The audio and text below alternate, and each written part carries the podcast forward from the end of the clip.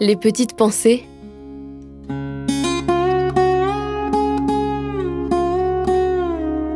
Terroir, héritage et savoir-faire. Le jardin de germes d'espoir. Le jardin, a été créé dans le cadre d'une démarche participative qui était la création du parc naturel urbain. À cette occasion, l'éco-conseiller qui travaillait à la maison de retraite l'EHPAD d'Emmaüs me disait bah, c'est sympa toutes ces choses là qui sont organisées, mais moi mes résidents ils sont exclus de tout ça. Donc avec les bénévoles de l'association, euh, on s'est dit mais pourquoi est-ce que nous on n'irait pas euh, finalement à l'EHPAD De ce fait, on a fait un appel à projet pour euh, pouvoir installer des bacs surélevés et depuis maintenant six ans, on va régulièrement à l'EHPAD et on peut réaliser des ateliers autour de bacs adaptés. Les personnes âgées viennent avec les fauteuils roulants qui se glissent en dessous du bac et on peut cultiver des petits légumes avec elles. Le fait de sentir euh, les herbes aromatiques par exemple, ça ouvre les souvenirs.